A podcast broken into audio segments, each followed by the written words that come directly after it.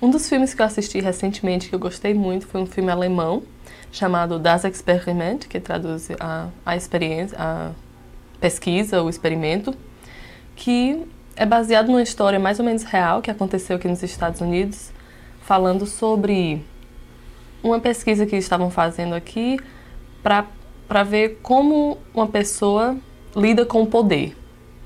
Então, o que eles fizeram, eles pegaram mais ou menos 20 pessoas e 10 pessoas ficaram sendo os guardas de uma prisão e mais 10 eram os prisioneiros, né?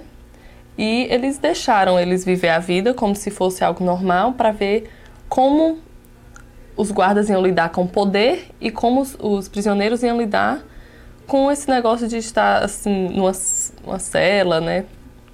Mas aqui nos Estados Unidos, a pesquisa chegou a um ponto que eles não podiam mais controlar o abuso do poder dos guardas, então eles pararam a pesquisa.